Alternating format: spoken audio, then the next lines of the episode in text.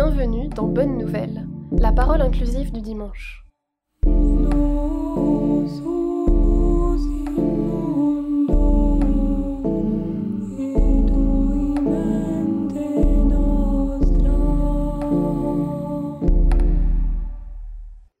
Depuis le début de cette crise sanitaire et avec le confinement en particulier, nous sommes entrés ensemble dans un drôle de temps, un autre temps un temps suspendu entre le temps d'avant qui nous semble déjà bien loin et le temps d'après dont nous ne savons pas bien quand il viendra. Un temps d'agitation intérieure, d'inquiétude peut-être, hein, comme une morsure, en particulier si nous sommes nous-mêmes ou nos proches touchés par la maladie. C'est un temps d'attente aussi avec ces questions qui tourbillonnent. De quoi demain sera-t-il fait? Nous relèverons-nous et comment Qui d'entre nous peut le savoir? Tant de l'attente, tant d'une attente qui ne sait pas bien ce qu'elle doit attendre. Tant de l'attente quand l'attente se débat avec l'incertitude, avec plus ou moins de grâce et de confiance d'ailleurs. Or voici qu'aujourd'hui, nous sommes aussi samedi saint, c'est-à-dire que nous sommes très précisément le jour où la prière de l'Église et sa foi font place et droit à cette attente-là, l'attente inquiète et fragile propre à tous nos grands passages. Samedi Saint. Il est passé le temps des grandes souffrances du vendredi. Il n'est pas encore là le temps de la joie de Pâques. Les tabernacles sont vides dans les églises L'Évangile n'y est pas proclamé. Le Christ est mort et son corps est au tombeau. Nous ne savons pas trop comment prier, nous ne savons d'ailleurs pas trop quoi faire de nous-mêmes. À quoi sommes-nous invités alors en ce jour du samedi saint? À rien d'autre sans doute qu'à demeurer. Demeurer avec Marie, demeurer avec les disciples épouvantés, et puis avec eux, regardez ce corps qui repose au tombeau, ce corps blessé que la vie a quitté. Regardez non pas pour euh, retenir, mais pour mieux laisser aller, pour mieux mesurer le mystère hein, de l'amour qui est allé jusqu'au bout. Regardez. Avez-vous vu celui que mon cœur aime? Regardez Marie, Regardez les disciples, les femmes au tombeau. Le temps semble s'arrêter. L'heure en est arrivée, le temps déborde, nous murmure le poète Éluard. L'espace semble sans horizon, il y a si peu à dire.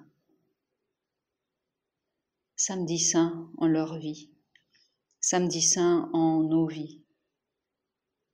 À quoi sommes-nous invités?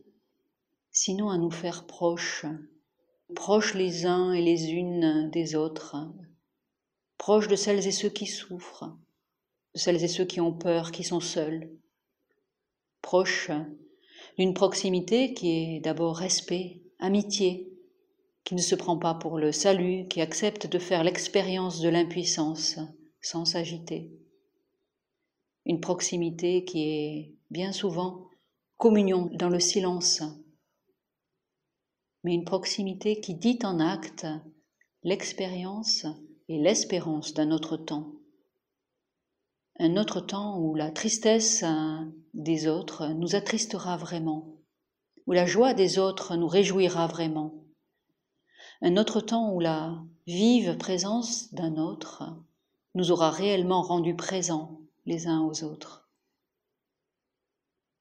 parce que le samedi saint, c'est bien le jour de l'espérance et c'est là son grand mystère. L'espérance, ce n'est pas oublier trop vite le corps meurtri et la douleur. Ce n'est pas sauter à pieds joints par-dessus le temps du samedi saint. Ce n'est pas se rassurer trop vite par un chant de résurrection facile et factice.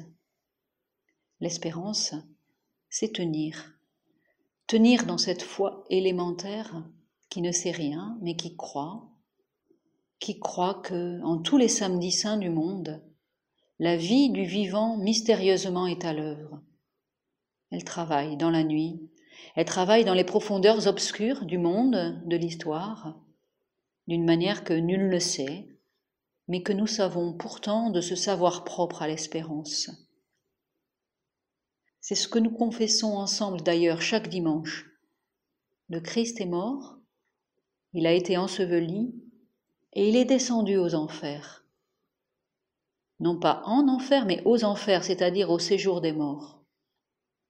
Vous connaissez sans doute l'icône de la descente aux enfers par laquelle nos frères orthodoxes choisissent de représenter la résurrection.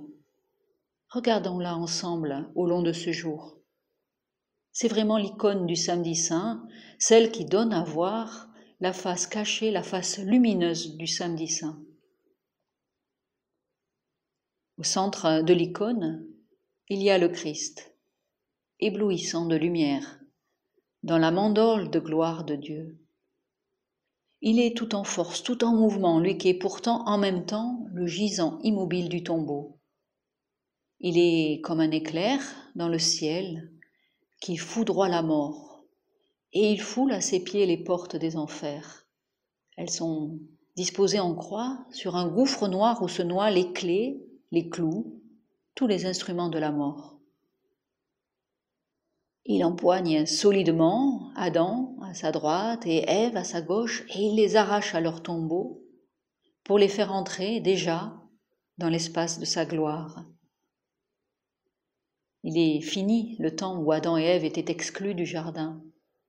Ce sont eux que le Christ saisit en premier, avant même les justes et les rois, qui sont aussi représentés sur cette icône. Il est fini le temps du trop tard, Voici accompli le temps de la miséricorde où le berger abandonne ses 99 brebis pour aller chercher celle qui s'est égarée. Laissons-nous regarder par cette icône. Laissons-nous ensemble toucher par elle, si vous le voulez bien. Le Christ est présent dans le lieu de la mort, nous révèle-t-elle.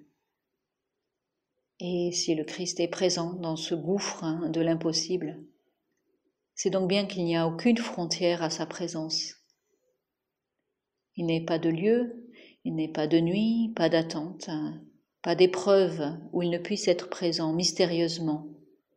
Il n'est pas de temps où il ne puisse nous saisir mystérieusement pour nous faire participer à sa vie.